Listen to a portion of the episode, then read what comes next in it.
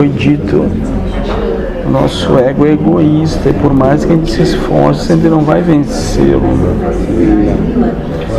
Então, daí tem uns que falam, então vamos dar risada disso tudo. Perfeito.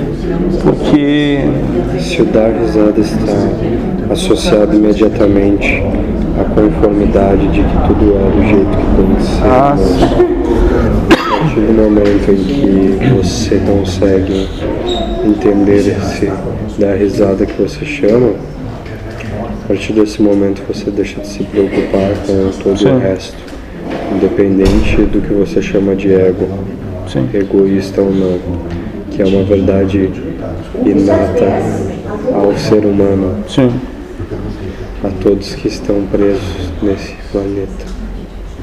E a partir do momento em que você se desconecta desse significado e se desatrela dessas amarras do que é e do que não é o egoísmo, aí sim, essa é a sua libertação.